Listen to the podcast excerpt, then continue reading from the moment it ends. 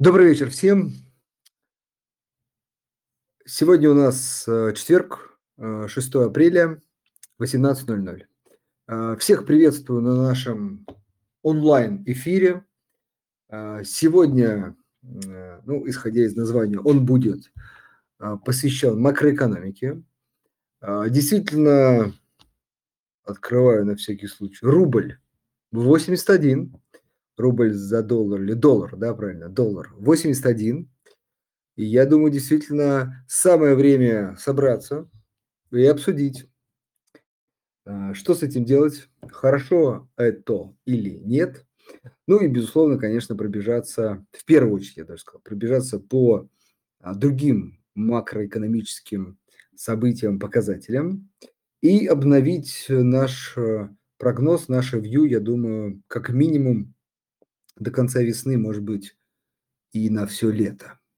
А, как обычно, по крайней мере, а, мы делаем в наших э, макроэкономических эфирах. Итак, а, сегодня у нас в гостях э, Егор Сусин, управляющий директор Газпромбанк Private Banking. Егор, добрый вечер.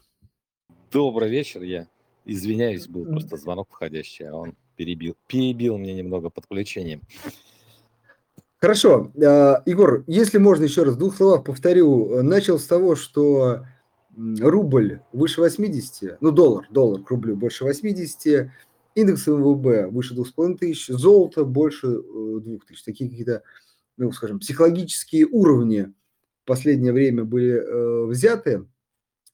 Вот, э, наверное, чуть позже это хотелось бы обсудить и проговорить.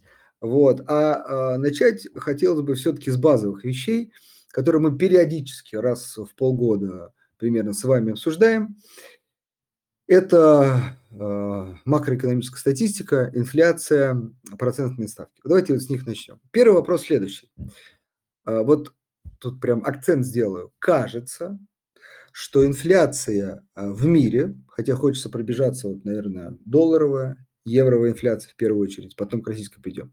Вот кажется, долларовая и евровая инфляция все-таки замедляются. Вот долларовая так совсем прям кажется, евровая, но, по крайней мере, э, стабилизировалась.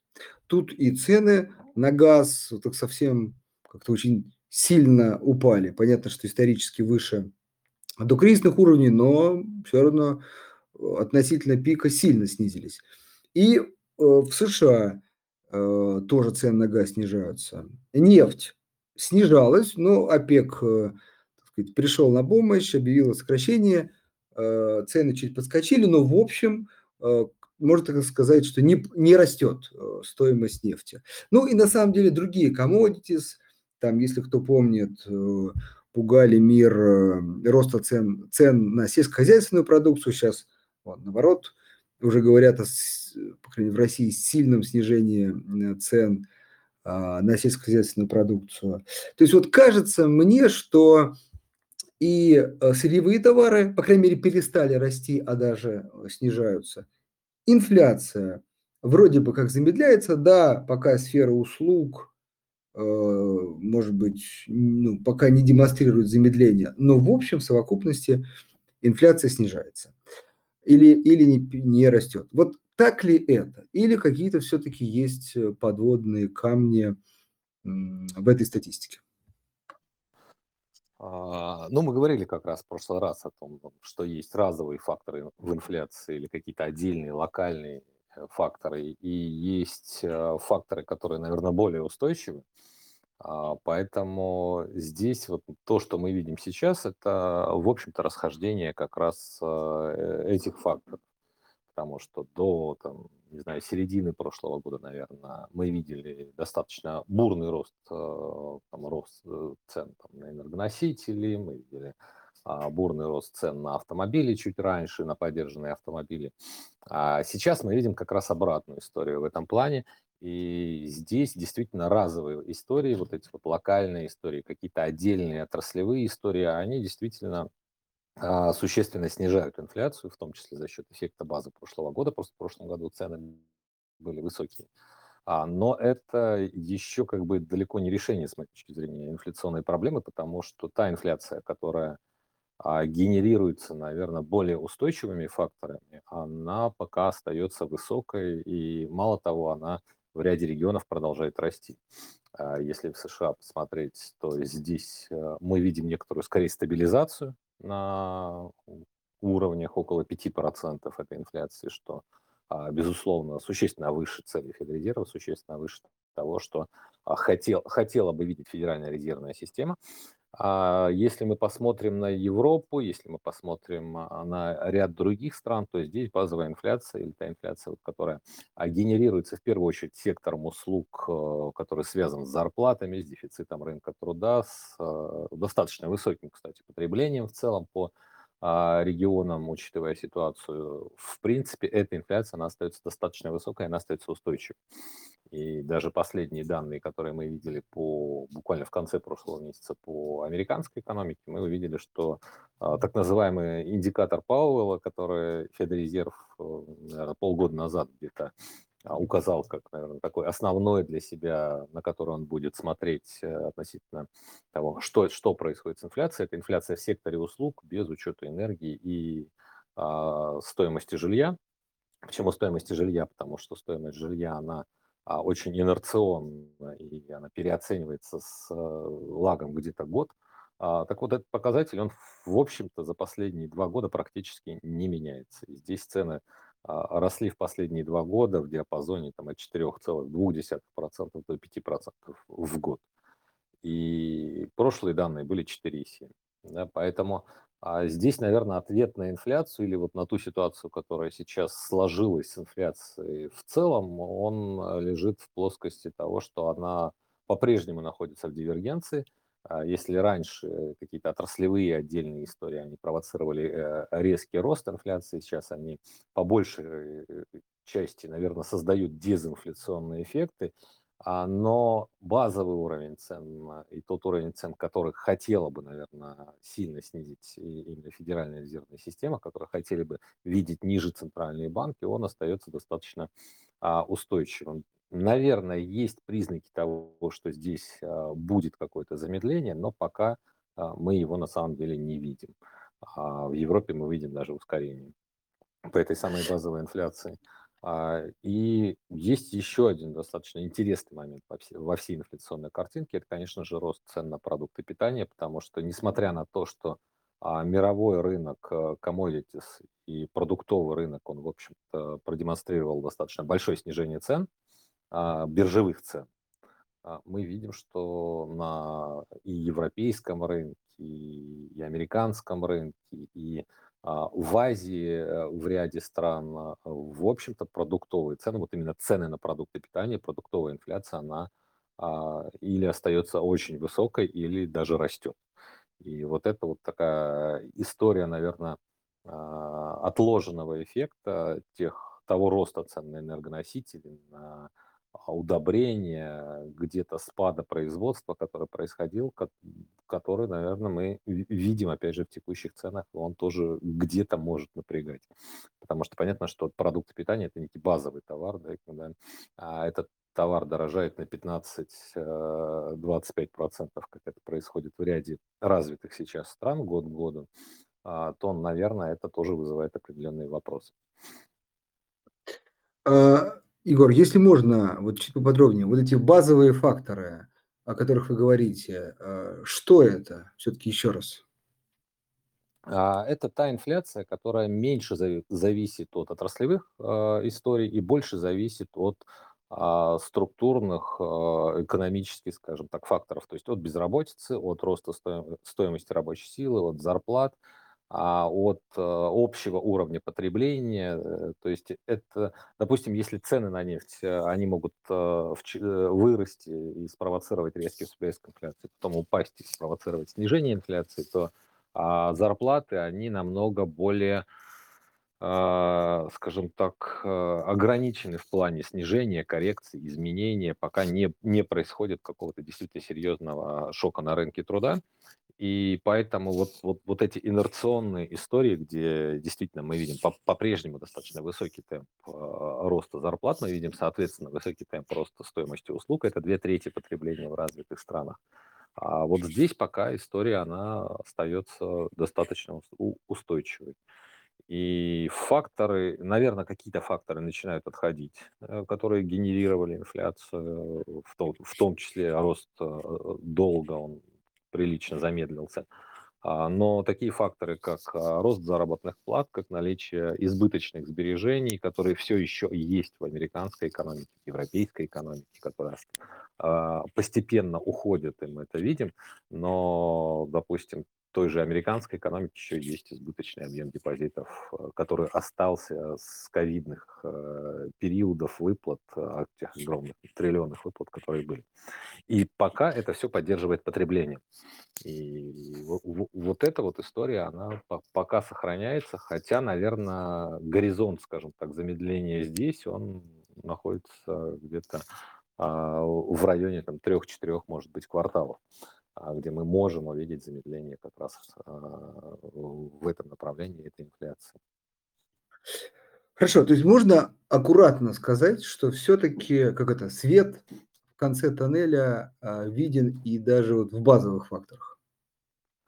А свет виден, если центральные банки будут продолжать жесткую политику. Вот э, мне кажется, так можно сказать, потому что мы видели такую историю в 70-х, когда очень похожая была история, когда резкий всплеск инфляции, центральные банки развернулись э, раньше и не стали как бы проводить а, жесткую денежно-кредитную политику, и э, буквально после замедления инфляции, но не до тех уровней, которые хотели центральные банки, а, появились новые как бы, вводные, и снова инфляция выросла, и это спровоцировало дополнительный как бы, рост инфляционных ожиданий тогда.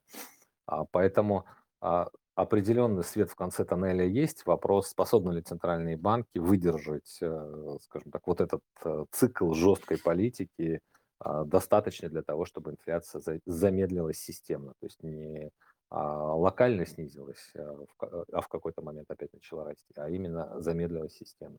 А здесь есть вопрос, конечно.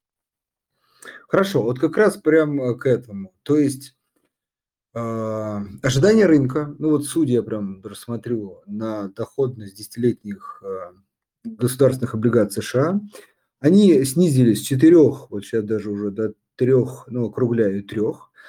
То есть вот рынок, а, ну и всяческие, да, какие-то оптимистические статьи говорят о том, что рынок и оптимисты ожидают даже снижения ставок, ну кто-то уж совсем оптимист во втором полугодии, кто-то говорит к концу 2023 года. Вот на ваш взгляд, как раз это вот и есть тот неправильный э, сценарий или даже, может быть, ошибочный а, со стороны вот инвесторов? А, ну, мне кажется, он а, не совсем ошибочный. Инвесторы просто ставят на то, что ухудшение экономической ситуации заставит центральные банки достаточно быстро развернуться.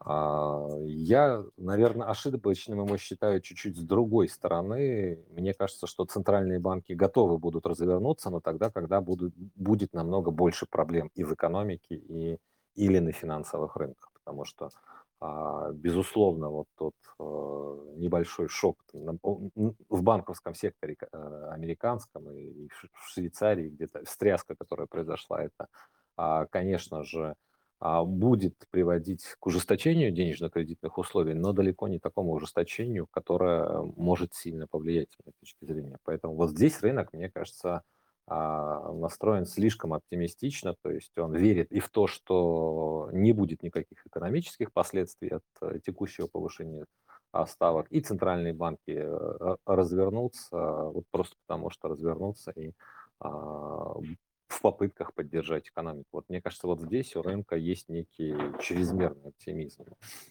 потому что центральные банки вряд ли развернутся, пока не появятся какие-то более серьезные проблемы. А, если они появятся, то, возможно, они развернутся очень быстро. А, вот. А, а рынок ставит на какую-то такую очень, как, как, как по мне, оптимистичную конструкцию, когда все будет гладенько, ровненько, и, в общем-то, вот то, в то быстрое повышение ставок, которое мы увидели, оно не приведет к проблемам. И здесь на самом деле мы видим, что очень сильно разошлись, э, где-то разошлись мнения экономистов, и а, наверное, рыночные взгляды на ситуацию, потому что рынок закладывается на такой очень а, мягкий, легкий сценарий. А, ряд экономистов как бы верит в то, что впереди будут большие сложности, в том числе банковских аналитиков.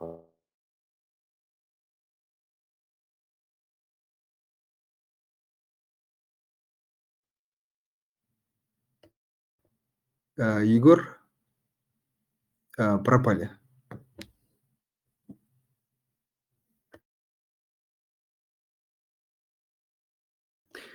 Так, а, пока мы ждем, смотрю вопросы. Да, дорогие сейчас слух... слышно? Да, сейчас Андрей, слышно. Слышно. Да, да. Вот, видимо, связь прерывается почему-то. Иногда. А, а Остановились вот. на банковских э, аналитиков, которые все-таки считают, что могут быть кризисные явления. А, да, потому что мной очень, очень сильно, как мне кажется, разошлись э, здесь мнения, и а, в принципе при таком, наверное, жестком повышении процентных ставок, которые мы видели, а, наверное, есть риски того, что сценарий, скажем так, посадки, он должен быть более жестким. А, несмотря на избыток ликвидности, который есть в системе, финансовой системе. И вот здесь, мне кажется, э, скажем, я, наверное, на, стороне тех, кто ожидает больших убытков от текущего повышения ставок, чем мы видели на данный момент а, по финансовой системе. Вот э, можно я сейчас э, вопрос Максиму, Максим наш постоянный слушатель, добрый вечер вот его озвучу и как раз задам следующий вопрос, потому что он очень важен. Вот вопрос такой, нормальный, да, человеческий. Зачем мы здесь обсуждаем ставку ФРС? У нас э, своя история. Вот отсюда мой следующий вопрос. Ну, во-первых, ответ, на мой взгляд, потому что если там благодаря, из-за, по причине, как угодно, повышение ставок начнется какой-то там вначале финансовый кризис, потом экономический, вот, то мы тут тоже все очень сильно его прочувствуем, а, несмотря на там, какой-то наш разворот на восток и так далее. Мы все равно являемся частью, на мой взгляд, а, мировой экономики, все так же продаем очень много товаров и а, зависим в том числе от цен на эти товары, поэтому то, что происходит в, в американской экономике, как следствие состав КФРС, на наш взгляд, на мой взгляд, э, очень сильно влияет. Понятно, что у нас есть много других факторов, но это один из факторов. Собственно, мой вопрос, исходя из этого. А, как вы считаете, тут, тут такое неблагодарное дело прогнозирования, но все-таки вот текущий уровень ставок, текущая даже некая риторика ФРС – и экономическая ситуация, в первую очередь США, может быть, в мире, позволяет э, все-таки мировой экономике, как это говорят, так э, аккуратненько приземлить инфляцию без э, вот, кризиса, вот, чтобы действительно кризис какой-то не разразился. Или все-таки, ну вот никак без этого. Э, то есть ставку повышать надо, инфляцией бороться надо, и вот без кризиса мы инфляцию э, победить не сможем. Ну, я, наверное, сторонник здесь больше пессимистичной точки зрения, что, потому что, ну, по-хорошему, ни разу мы э, вот, вот такой цикл не проходили без кризиса. И э, фактически, как бы вот то, что мы видим, э, оно, наверное, еще не реализовалось в экономике как таковой, потому что есть отложенные эффекты, есть огромные лаги монетарной политики, э, есть определенные структурные моменты, которые эти лаги еще больше увеличивают, а, потому что понятно, что если у людей есть большой объем избыточных сбережений, значит банкам не надо повышать процентные ставки, когда Федрезерв повышает процентные ставки, то есть у них и так есть избыточная ликвидность, и особенно крупным банкам. А, и по сути ставки не транслируются в экономику как таковые. По крайней мере, сейчас еще не транслируются, хотя вот банковский кризис, он может ускорить э, эту трансмиссию денежно-кредитной политики. И поэтому здесь я думаю, что мы просто как бы находимся в той фазе, когда вроде кажется все хорошо, но те убытки, которые инерционно появятся в финансовой системе, в экономике от текущего повышения ставок, они еще просто не реализованы. А, то есть они еще не, не дошли до экономики как таковой. Экономика это все очень инерционная система, это очень инерционные процессы, это не процессы, как правило, которые происходят за месяцы или даже кварталы. Поэтому я, я здесь скорее, наверное, на стороне тех, кто считает, что без а, достаточно жесткого сценария вряд ли э, здесь уда- удастся действительно как-то а, вот погасить эту историю с инфляцией и с достаточно устойчивым потреблением. Потому что мы видим, что даже при текущем повышении ставок потребления а, очень устойчиво в, во многих странах. А, пару слов, наверное, относительно того, повлияет на нас это или не повлияет. А, ну, безусловно, а, у нас есть две стороны взаимодействия с миром всегда. Это платежный баланс, да, он делится на две части. Это как бы торговые операции и операции, связанные с э, потоком доходов и потоки инвестиций. Вот вторая часть у нас действительно практически никак не связана сейчас с внешним миром, и здесь а, ну, не совсем никак, но как бы связи очень э, незначительные. Поэтому, наверное, а, через вот эти каналы на нас а, действительно влияние будет ограничено. Но торговля, она никуда не делась. И, а, в общем-то, вот, условно 20% экономики, 25% э, так или иначе, они связаны с внешним миром. Поэтому если там экономическая ситуация будет хуже, конечно же, и у нас как бы а, есть а, существенный объем рисков который, и влияние на российскую экономику. И здесь, мне кажется, ну, мы не, не можем недооценивать вот это влияние вот этой внешней среды на нас. А, да, нет быстрого влияния. То есть вот нет того, что было а раньше, когда рынок был полностью открыт, когда финансовая система была открыта, и если там начинается отток ликвидности, он сразу транслируется э, в российские активы, здесь э, тоже капиталы бегут, и вот начинается такая а, большая турбулентность на рынке, потому что капиталы, они перемещаются намного быстрее, чем товары, и изменения здесь намного более интенсивны. Вот этой части действительно а, нет, но, конечно, мы так или иначе прочувствуем внешние риски, которые будут реализовываться через э, торговлю, через э, операции, в том числе с дружественными странами, потому что у них тоже ситуация экономическая может в какой-то момент ухудшиться. Да, вот тут немножко параллельно, э, продолжая диалог с Максимом, Максим написал, что на нас теперь ставка в Китае сильнее влияет, а там могут быть и иные ожидания, чем от ставки ФРС. Тоже, если хотите, Егор, прокомментируйте. Сейчас вначале хотел бы сказать, что надо понимать, что э, вот, как бы там не были сложны или ухудшающиеся отношения Китая-США, вот, платеж, э, торговый баланс только растет. И для Китая, ну, все-таки Европа, да, и Америка являются очень важным деловым партнером. Вот получ, получаем спад в США, получаем э, спад в Китае, ну, можно хорошо теперь не напрямую влияние, помимо да, торгового баланса, а вот через Китай тоже его получим. Все-таки, на мой взгляд, мировая экономика очень сильно а, глобализировалась, а, так, чтобы найти здесь уголочек такой какой-то, который бы никак не участвовал. Вот, а, и вопрос следующий, все-таки подытожим эту тему все-таки ваши ожидания по ставкам ФРС э, оставят, поднимут, но не существенно, либо будут продолжать повышать, пока вот действительно инфляция не закрепится, не опустится там, ниже двух-двух с половиной. А, ну, я думаю, поднимут еще. Все-таки я больше склоняюсь к тому, что еще одно повышение а, будет. И это тоже инерция Центрального банка по большей части, потому что а, на самом деле здесь, э, наверное, есть факторы, которые говорят о том, что по-хорошему Федрезерв сильно смягчил условия э, вот в этот банковский кризис, потому что действительно был приток ликвидности. Да, это не количественное смягчение, это не а, инструменты выкупа активов с рынка, но это дополнительный приток ликвидности, который произошел в финансовую систему в объеме порядка полутриллиона долларов. И на самом деле это а, тоже определенный риск а, того, что ставки придется повышать сильнее. Вот. Но сейчас, я думаю, в текущем моменте Федрезерв скорее повысит ставку на еще 25 базисных пунктов. И а, дальше, видимо, мы увидим какую-то паузу.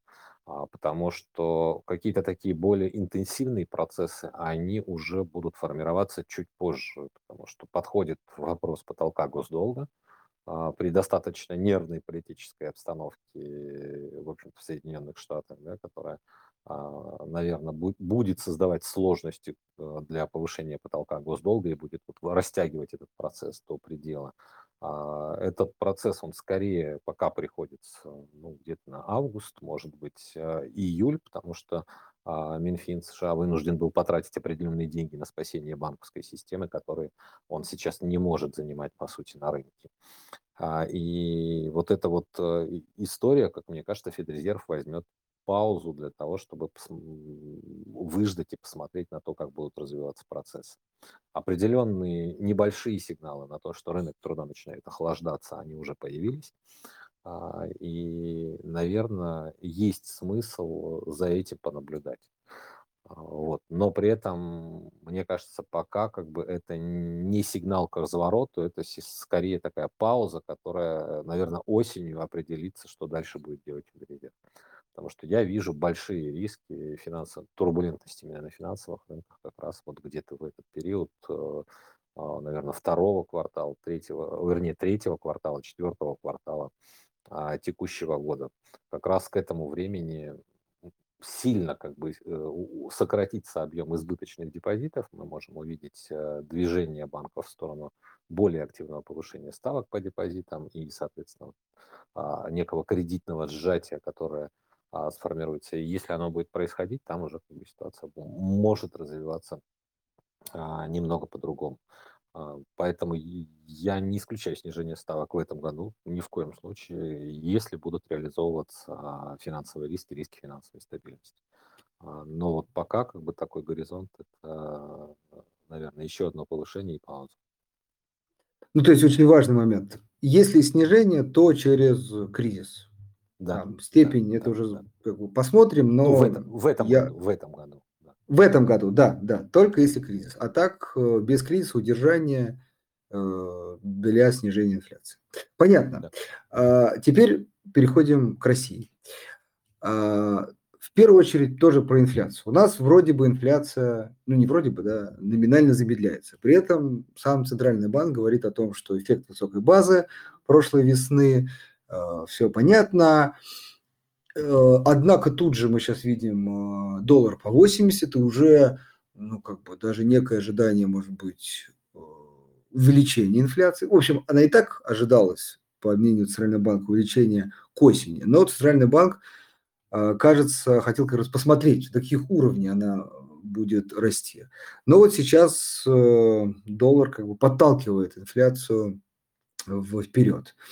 Соответственно, вопрос. Э, на ваш взгляд, может ли это подтолкнуть российский ЦБ, э, Центральный банк, действовать на опережение? То есть дать сигнал рынку, что мы с ослаблением рубля э, готовы бороться, готовы ставку повышать, несмотря на все сложности, или все-таки Центральный банк продолжит так сказать, ну, хранить выжидательную позицию?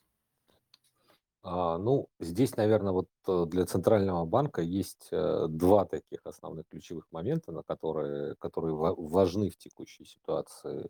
На самом деле три. А, вот один я просто считаю менее важным, но два момента, которые важны, это, конечно же, бюджет. А, то, что происходит с бюджетом, и в, в, в начале года бюджет был очень агрессивен, а второй момент – это, конечно же, потребление, то, как будет потребитель реагировать на текущую ситуацию. То, что мы видим сейчас, по сути, замедление инфляции, а, несмотря на фоне очень агрессивного бюджета, больших как бы рублевых сбережений, которые сформировались, а, в общем-то, указывает на то, что пока мы не видим роста потребления, то есть мы не видим активизации, мы не видим вот этих денег, которые а, появились в экономике в достаточно большом объеме, надо сказать, в виде роста потребительских расходов. А, и если потребление попре... Ну, здесь понятно, почему мы это не видим, потому что на самом деле у людей нет уверенности, да, а, какой-то есть э, нестабильность, когда люди более склонны сберегать традиционно. Во-вторых, как бы нет, наверное, какого-то такого вот э, положительного тренда или трека будущих перспектив, и люди действительно склонны сберегать. Мы видим большие сбережения у населения, но оно их не тратит. А, вот. И этот момент, он самый важный. Это, на, на самом деле, наверное, сейчас это самая большая неопределенность, потому что а если потребительская активность она начнет возрастать, то, безусловно, Центральному банку придется повышать процентную ставку, потому что факторы, которые могут поддержать потребление, это и доходы номинальные, это и сбережения, которые сформировались за последнее время, и, в общем-то, достаточно а, агрессивный бюджет, который это все поддерживал а, с высоким дефицитом бюджета, с существенным ну, как бы, ростом расходов. А, наверное, если вот потребительская модель начнет меняться, то мы увидим и высшую инфляцию, и более жесткие действия со стороны Банка России. А пока мы этого не увидели, что важно и что, наверное, важно как бы а, сказать, пока мы этого не увидели. Э, безусловно, есть еще один фактор, это активность э, кредитная. А здесь пока мы тоже видим, в принципе, такую достаточно угнетенную историю, хотя а мартовские данные, допустим, по ипотеке, они указывают на то, что активность начинает э, возрастать. А, вот поэтому пока, наверное, у Банка России э, достаточно а, такая сложная выжидательная позиция, когда есть и проинфляционные риски, есть и какие-то сдерживающие факторы. А причем проинфляционный это, действительно курс, Банк России указывал примерно, как, какое он ожидает влияние на инфляцию со стороны а, роста курса. И, в общем-то, наверное, курс может поднять инфляцию на 1-1,5 процентных пункта, что, конечно же, не, некомфортно а, будет для Банка России, если он останется на текущих уровнях. А, э, безусловно, это бюджет. А, по бюджету большая неопределенность была в начале года. С моей точки зрения, бюджет все-таки он не будет дальше таким агрессивным, поэтому здесь я более сдержанно смотрю на ситуацию. А, и, конечно же, потребительская активность. Кредитная активность, наверное, пока будет меньшее влияние оказывать. Ну, э, э, э, это будет такая, такой фактор или сигнальный фактор. Если кредитная активность начнет сильно расти, то и потребительская активность, значит, а в будущем тоже может быть выше.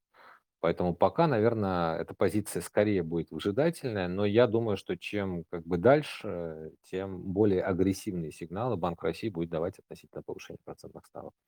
А, то есть, несмотря на относительно низкую инфляцию, несмотря на то, что текущая инфляция остается, а, в общем-то, сдержанной, и даже если убрать эффект базы прошлого года, то есть вот не смотреть в прошлый год, понятно, что она упала относительно прошлого года э, существенно, просто в марте прошлого года была инфляция 7,6%, понятно, даже если в марте этого года она будет там 1%, а она будет полпроцента, скорее всего, то по сути на 7 процентных пунктов годовая инфляция упадет. Вот, а если не смотреть на это, а смотреть на текущую инфляцию, мы видим, что она пока очень и очень стабильна, и она, в общем-то, находится в пределах как бы, цели Банка России. Но я ожидаю, что к концу года она начнет ускоряться, и а, так или иначе мы увидим, вероятно, увидим как бы, реакцию Банка России.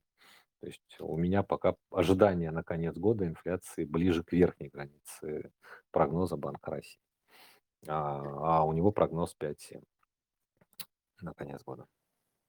Хорошо. Э, следующие два вопроса, один вытекающий из другого. Первое. Все-таки э, текущее ослабление рубля, а, вы не назвали это как один из главных факторов, но может ли он стать таким важным фактором? И как раз э, вытекающий отсюда второй вопрос. А, а вообще, если есть, если есть а, ожидания по курсу рубля, ну, ослабление много кто говорил, но вот сейчас все-таки 80. Могу сказать, что даже в начале года никто такие цифры, ну, мало кто называл.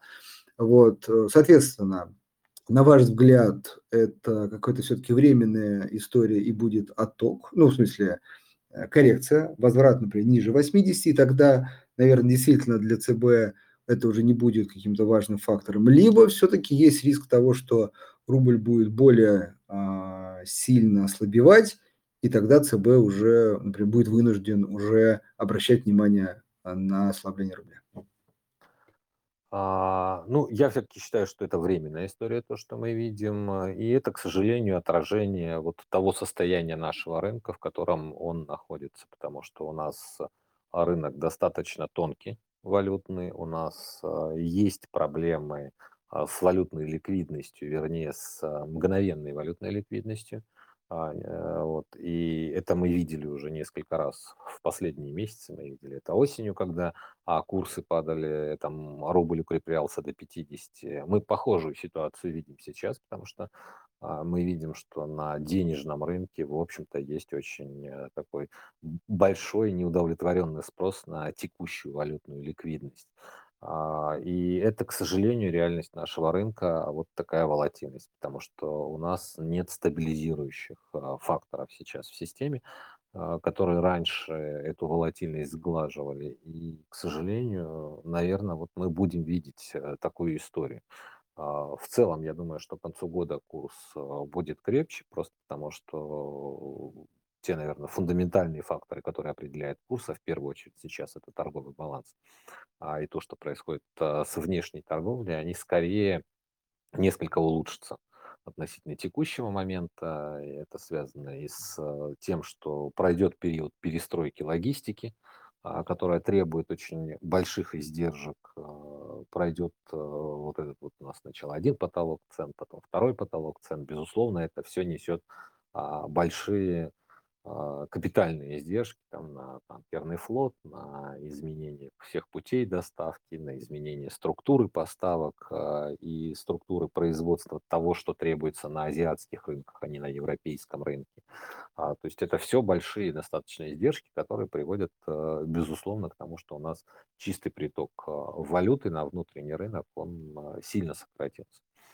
А, вот. Но это временная, опять же, история. Мы увидим, скорее всего, к середине года, наверное, к июлю, а, ближе а, уход части этих факторов. Это должно а, как-то позитивно сказаться на курсе рубля, а, потому что при текущих ценах на нефть, даже при а, относительно больших дисконтах, а здесь тоже интересный момент, а, мы видим, что, допустим, цены на входе по таможенной статистике Индии, и Китая – они, цены на нефть, на российскую нефть, они, в общем-то, не такие низкие. Да? То есть они, а, она идет с дисконтами, но эти дисконты, как правило, не превышают 8-10 долларов а, по импортным, ну, по импортным поставкам, по, по данным Китая и Индии.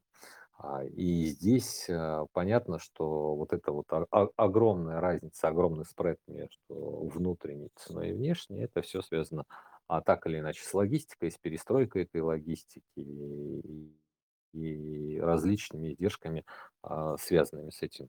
А, это временная история, она будет постепенно сокращаться, то есть этот спред и эти издержки будут сокращаться, ну просто потому что если вы покупаете танкер, то вы его покупаете, наверное, один раз, но а, пусть даже если один раз в три года, да, но один раз. Вот сейчас мы видели, что это там огромный танкерный флот, а, переходит как раз вот на обслуживание российского трафика нефти.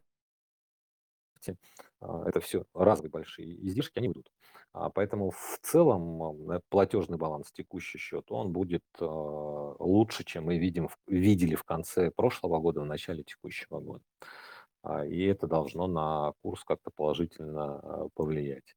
А, что, наверное, конечно, во всей этой ситуации плохо, это то, что действительно у нас а, нет внутренних стабилизаторов курса, и мы будем видеть э, вот такие вот волатильные а, колебания, которые мы видели последние месяцы, которые мы видели перед этим, когда курс может очень резко перемещаться и перемещаться, скажем так, и вверх, и вниз, да, и когда плюс-минус 5 рублей по курсу, это некая иногда как бы непривычная, но все же нормальность для нас. То есть если мы будем видеть эти колебания, то это еще не значит, что происходит что-то особое. Это может быть просто какие-то крупные потоки в моменте сильно смещают курс.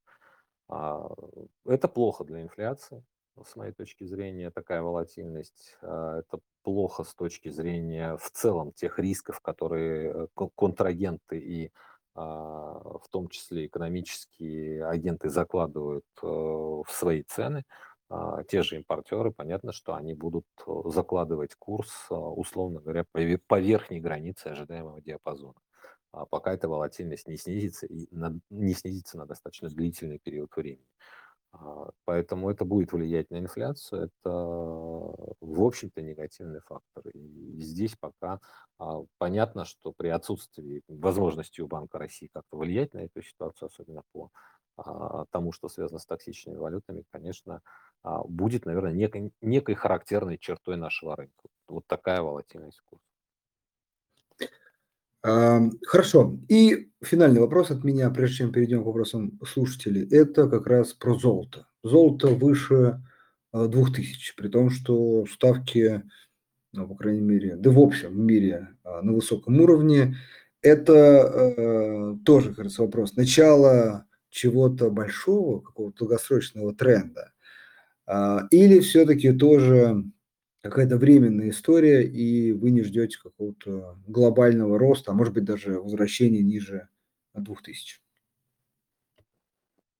Ну, по золоту, мне кажется, тренд был заложен раньше, все-таки так или иначе. То есть э, а, золото находится в восходящем тренде, это связано с э, снижением доверия в целом к а, традиционным валютам, это связано с выходом, опять же, инфляции из-под контроля где-то.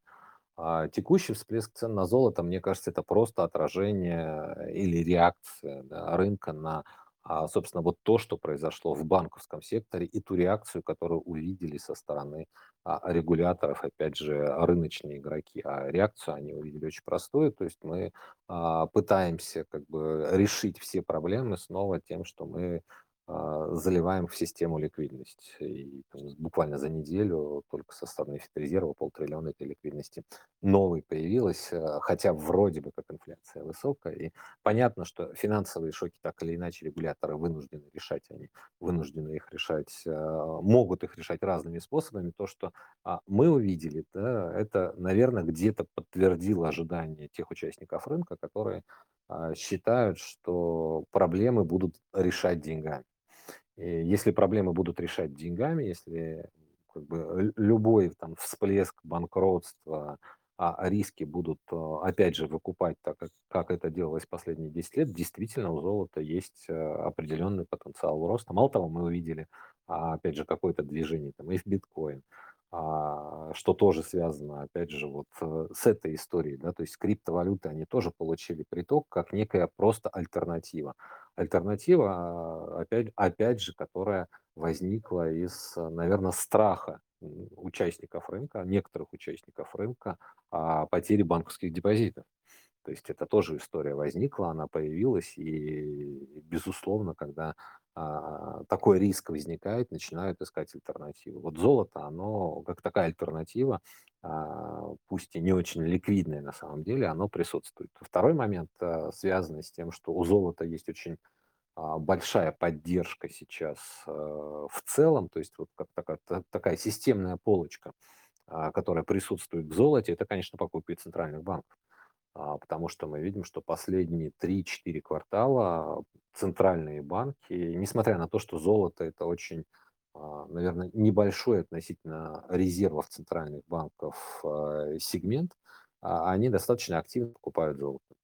Они достаточно активно покупают золото уже вот, вот четвертый квартал как, и, безусловно, это оказывает постоянную поддержку золота, то есть не, не дает ему как-то существенно упасть, даже несмотря на высокие процентные ставки, даже несмотря на то, что в рынке были ожидания роста процентных ставок, золото, в общем-то, оно сильно не упало как раз по той причине, что центральные банки постоянно а, сейчас покупают а, золото на рынке. И пока как бы вот эта история не ушла, это связано с рисками, опять же, базовых валют, традиционных резервных валют, а, и доллара, и а, евро, и где-то фунт, когда реализовалась вот история с проблемами на рынках госдолга Британии.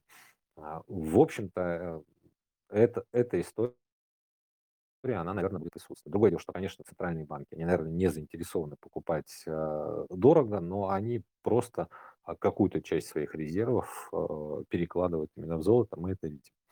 И это не, не даст, наверное, с моей точки зрения, золоту сильно падать даже а, в случае достаточно жесткой политики э, ключевых центральных банков. просто потому что золото покупают не из-за там, ставок, то есть влияние ставок здесь будет э, сглажено вот за счет такого системного спроса со стороны центральных банков. Хотя, конечно, колебания здесь а, возможны, если мы увидим, что тот, же Федрезерв он занимает, займет жесткую позицию и действительно будет а, держаться этой жесткой позиции, мы вполне можем видеть коррекции в золоте. А, но скорее как бы коррекции, чем какой-то такой вот э, системный сдвиг обратно вниз. Потому что центральные банки этот рынок будут э, поддерживать своими покупками. А, хорошо, переходим к вопросам слушателей. Вот э, от Оксаны достаточно большой вопрос. Если можно, я чуть-чуть сокращу и, так сказать, добавлю свой а, акцент. А вопрос следующий. А, с одной стороны, вы как раз говорили про высокую волатильность. Оксана спрашивает, что а, доллар и евро становятся низколиквидным активом, и как следствие появляется высокая волатильность. И еще важный момент, что один или несколько участников, там, покупая или продавая валюту, могут сильно влиять на курс. Это вот э, вопрос от Оксаны. Так ли это? Ну, частично вы это про это говорили. Мой вопрос дополнительно следующий. Но все-таки кажется, да, что есть э, юань, дружественная для нас валюта, причем э, по последним месяцам по оборотам становится на первое место. И вот кажется, здесь то самое бюджетное правило – которое было раньше, пусть немножко трансформированное, может как раз влиять, э, если мне, как мне кажется. То есть на свободные рубли э, в случае все-таки ослабления валюты покупать юань, вот, а в случае укрепления, например, продавать юань. И вот мой вопрос, а вот юань э, через пару, например, юань-доллар или там евро, может на нашем рынке стабилизировать доллар и евро? Или все-таки так не работает. А, ну, я сначала отвечу на вопрос Оксаны, потому что Оксана, да? А, а вот, Да. потому что мне кажется, ответ на второй вопрос, он следует из ответа на первый. А, в общем-то, да, все так и есть. Э, во многом это связано с существенным снижением ликвидности евро и доллара на нашем рынке. А, безусловно, это снижение ликвидности приводит к росту волатильности, но а, наш рынок находится вот, вот в этой ситуации, он находится, в, по сути, в таком переходном режиме. А когда ликвидность в долларах и евро, она уже существенно снизилась. И на самом деле даже небольшие изменения ликвидности могут провоцировать достаточно резкие движения а, денежного рынка, ну, я имею в виду денежного с точки зрения там, свопов и так далее, и влиять в том числе на а, валютный рынок. То есть здесь ситуация уже, можно сказать, сжалась, а а ликвидность в юанях, она еще не выросла настолько, чтобы выступать э, действительно полноценным стабилизирующим фактором, потому что а, с юанями тоже здесь а, еще происходят очень такие большие перестройки. То есть у нас в прошлом году был очень большой приток юаней на наш рынок, потом а, было очень много ликвидности в юанях, потом а эта ликвидность, она трансформировалась где-то в, в кредитный э, процесс, а, она трансформировалась в кредиты, в выпуск облигаций в юанях, то есть она была абсорбирована. А, и, наверное, а нового притока вот такого большого ликвидности в связи там, и с сокращением э, положительного сальда текущего счета, и в целом с некоторой вот э, стабилизацией этих потоков, его не так много. А, и, и на самом деле ситуация э, с, именно с, наверное, денежной ликвидностью в Юане тоже, тоже а, как бы не очень простая, потому что этот рынок только формируется. И получается, что колебания какие-то значимые, допустим, не знаю, там несколько крупных сделок, которые в рынке могут быть реализованы а, там, кредитных или выпуска облигаций, которые а, заберут юань а, с нашего рынка, да, они могут влиять очень сильно и на, а, соответственно, а, ликвидность. Просто потому что вот этой свободной ликвидности ее стало сильно меньше. То есть ее было очень-очень много. Юань, а если кто вот заметил эту а, историю, что ставки по юаню три месяца назад, может там полгода назад, они были нулевыми потому что юаней было очень много, деть их было некуда. Вот никто не смог еще как бы их активно разместить. Вот этот процесс, он за последние два э, квартала прошел, а он трансформировался уже в, какие, в, как, в какие-то активы в юанях, и вот эта свободная ликвидность, она ушла. А, остал, остался какой-то, понятно, пул ликвидности, но он уже очень подвижный, и получается, а у нас еще этот рынок не сформировался с точки зрения ликвидности, такой большой, устойчивый. А, да, валютные торги, они уже с достаточно большими объемами идут, но валютные торги – это только часть э, рынка, часть вот э, того, что характеризует э, ликвидность в этом рынке.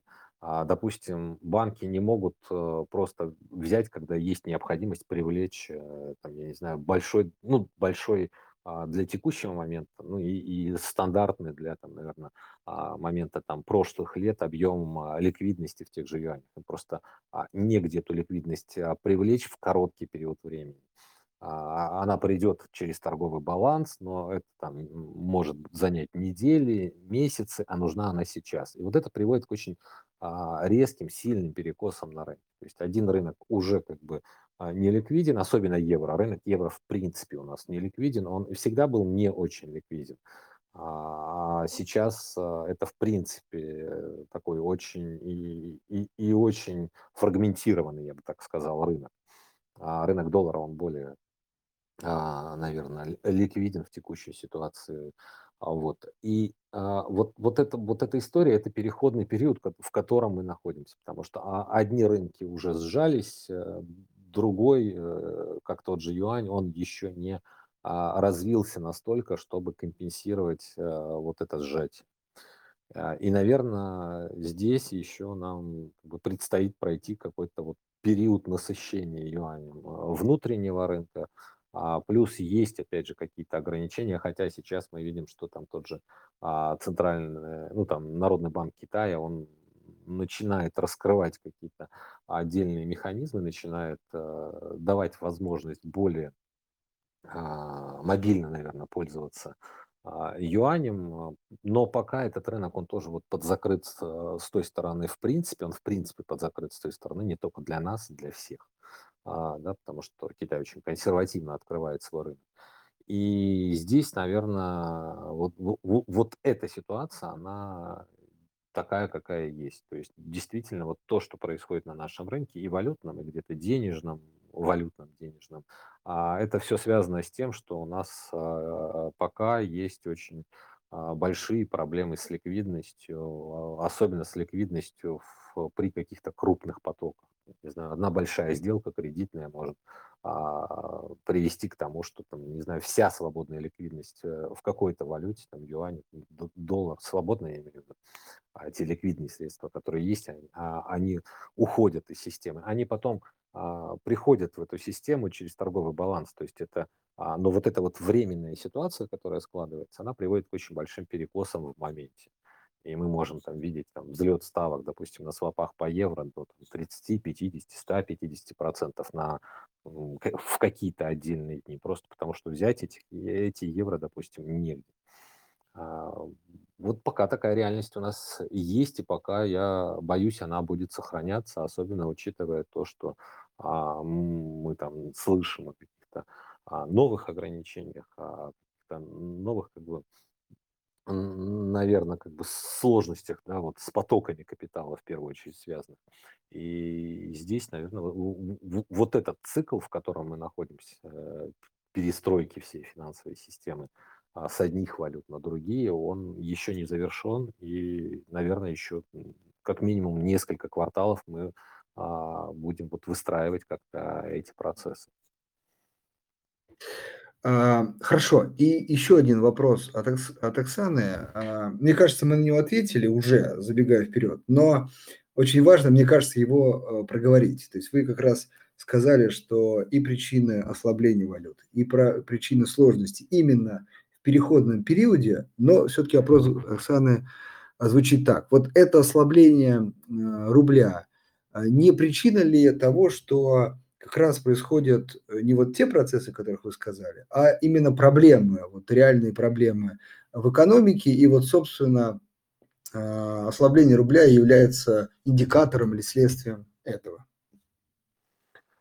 А, скорее нет, чем да. То есть я пока, э, не связываю вот то ослабление, которое мы видим, именно с какими-то системными проблемами, а, в экономике. Мы не видим на самом деле, где это мо могло бы э, именно так транслироваться, да. Потому что всё-таки валюты в первую очередь, или то, что происходит с валютой, а, отражают, наверно, торговлю. Мы видим, что да, в торговле есть, э, как бы некие локальные проблемы, а, есть определенные временные процессы, но мы также видим, что практически физические объемы экспорта по, а, там той же нефти, по нефтепродуктам, они уже, э, перенаправлены. То есть здесь, э, большой, наверно, и сложный процесс, он уже, а, реализовался. Да, там дисконты, да, там, а, не та не те цены, скажем, на нефть, которые мы видим, допустим, там в виде котировок Brent, но это вполне комфортные, а, уровни сейчас, учитывая вот тот объем издержек, который есть. Поэтому,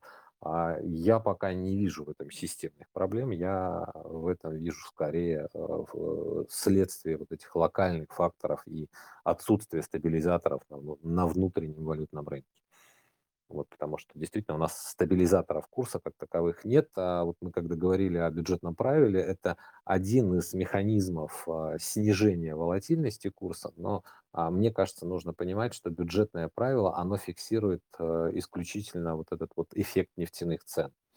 А, но все остальные факторы, потоки капитала, движения, какие-то физическое изменение там экспорта, нефти, а, какие-то дополнительные дисконты, а, дополнительные вот к той цене на нефть, которая бюджетной является ценой, а, на нефть или наоборот какие-то дополнительные оттоки, связанные с этим, а, оно, конечно, не компенсирует.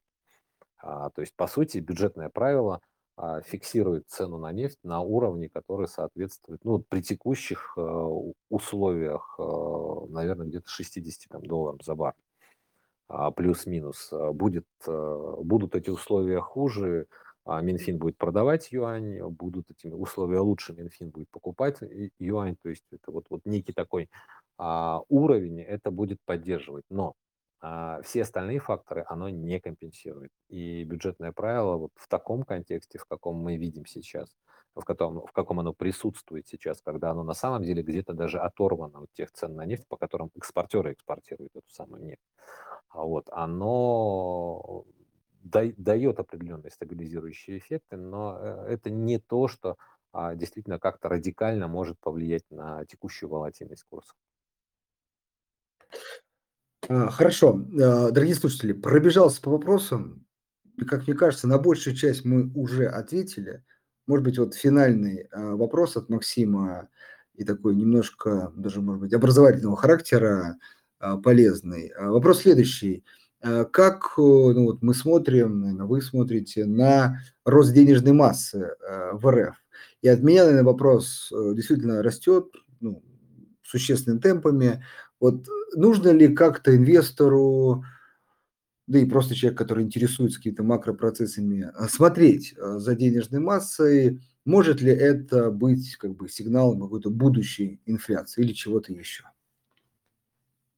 А, ну, с моей точки зрения, нет такой вот линейной связи между денежной массой и инфляцией. То есть, э, понятно, что рост денег в экономике, он может создавать дополнительный спрос и может создавать, соответственно, дополнительную инфляцию, особенно если есть какие-то ограничения с предложением. Это, а, безусловно, есть, но текущий рост денежной массы, существенная часть этого роста денежной массы, скажем так, а, вот, наверно, так правильнее говорить, связана, по сути, с некоторым переворотом, да, переходом или, как это любит Банк России называть, девалютизацией экономики. Потому что что такое денежная масса? Денежная масса- это, по сути, депозиты в системе, а, и наличные в системе.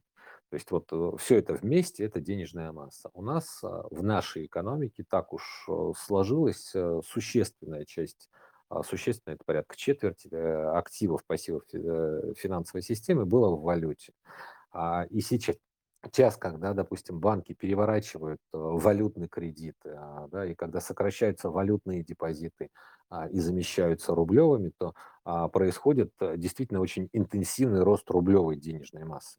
Но, по сути, это структурная история, она не её нельзя назвать инфляционной.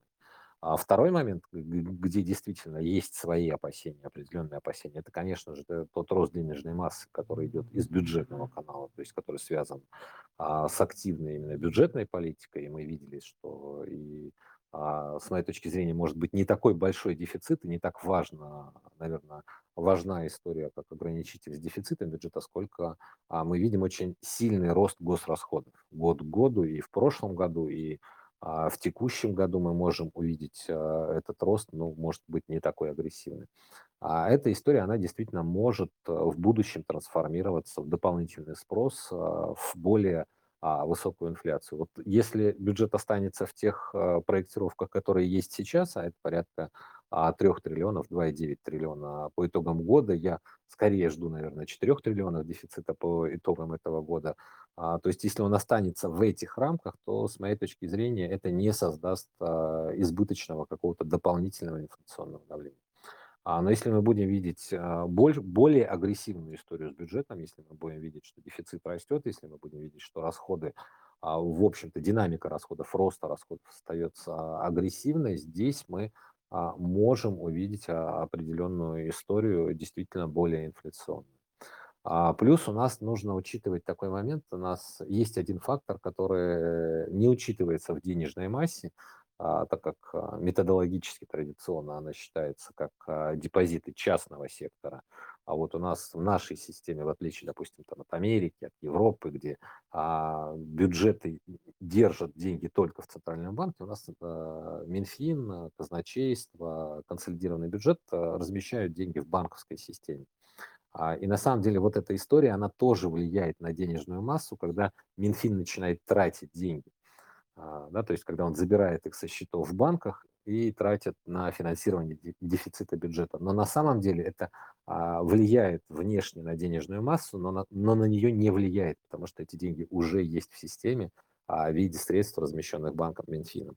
И вот у нас тоже есть такой структурный момент, который ускоряет очень сильно, ускорял очень сильно в какой-то момент рост денежной а массы, с моей точки зрения, вот как бы его тоже нужно убирать. То есть а, это те деньги, которые уже давно есть в системе. То есть банки их используют, выдают кредиты, это ликвидность, просто они меняют форму. Они были депозитами Минфина в банках, а стали а, после там, расходов депозитами компаний в банках. Да, это чуть-чуть более а динамичные деньги, там, скажем так, вторые деньги, они более динамичные, они больше могут влиять на инфляцию, но а, по сути как бы объем денег в системе не изменился, а денежная масса формально у нас вырастет как показатель.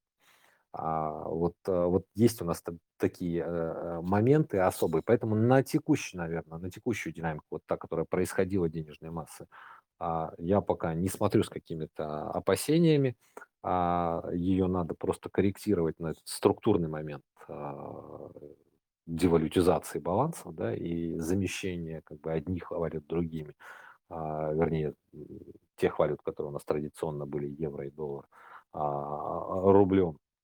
А, вот. И второй момент вот этого вот бюджетного цикла, он в какие-то моменты может приводить к резкому скачку, допустим, денежной массы. А вот пока в текущем, наверное, моменте, несмотря на очень агрессивный рост, особенно рублевой денежной массы, вот если вот эти все эффекты убрать, то этот рост, он, он не такой э, и агрессивный.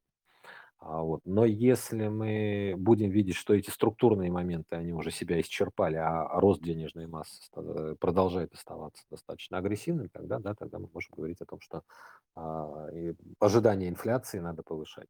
И, соответственно, тогда у Банка России будет э, дополнительный фактор в пользу того, а, или аргумент в пользу того, чтобы ужесточать политику а, более агрессивно. Пока пока, пока меня, меня вот лично эта история не беспокоит с точки зрения. Хорошо, э, Игорь, вам огромное спасибо за обзор. Пробежались по всем темам, э, так сказать, рассказали э, ваши ожидания и мнения. Как я люблю говорить, дорогие слушатели, для вас это, надеюсь, пища для размышления, а дальше уже решение принимать вам. Ну и прежде чем мы э, закончим, хотелось бы в конце э, нашим слушателям и особенно, кто нас слушает записи, не подписан на наш канал, мы э, проводим розыгрыш айфона с, 15, с 5 по 13 апреля среди подписчиков. Поэтому, если вы хотите поучаствовать в розыгрыше, подписывайтесь обязательно на наш канал. Там в закрепленном комментарии в посте есть э, более подробные условия и нажимайте кнопку «Участвовать». Соответственно, 13 апреля у нас будет эфир, как раз приз найдет своего победителя. Еще раз, Егор, вам огромное спасибо. Как обычно, да, кажется, договариваемся встретиться через полгода, я думаю, где-то осенью, и посмотрим, как сказать, случится ли к тому моменту какой-то более существенный кризис или нет, и уже дальше будем планировать, наверное, на 2024 год. Хорошо. Договорились. Спасибо за приглашение. Обязательно, да. Как, как, когда возникнет э, такая дополнительная история, обязательно обсудим. Я всегда готов. Спасибо большое, дорогие слушатели. Вам доброго вечера. До свидания.